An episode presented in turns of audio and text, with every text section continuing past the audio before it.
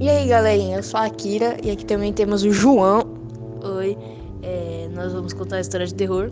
Então, tipo, se assim, vocês tiverem medo, sai da sala. Obrigado. De nada.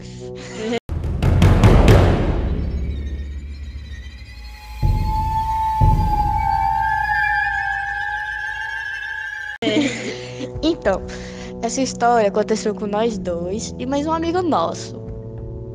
Peixoto. Isso, Davi Peixoto. Aí, basicamente, a gente tava jogando basquete com uma bola murcha que tinha que encher a cada uns dois minutos, entendeu? Só que aí, tipo, era umas 10 horas da noite. Eu olhei pro beco que tinha na frente da casa do Davi. Quando eu olhei pro beco, tinha uma sombra. Aí eu pensei, ah, deve ser um noia. Não era um noia. Aí eu comecei, aí tipo, eu comecei a ver.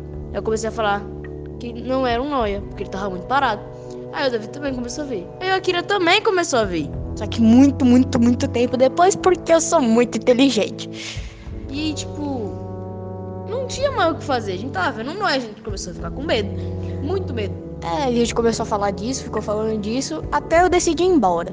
Porque já tava dando minha hora, e aí eles decidiram ir me acompanhando pra não dar merda e eu morrer. Aí, tipo, assim, a gente não sabe se era um, um bicho mesmo, porque a gente pensou que era coisa da nossa cabeça.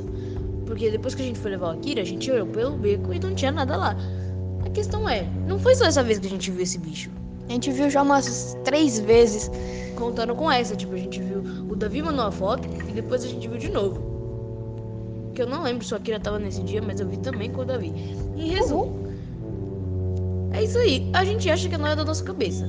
Ou não. É isso aí. Boa noite. É. Tenham bons sonhos. Não era pra vê-la. Tchau.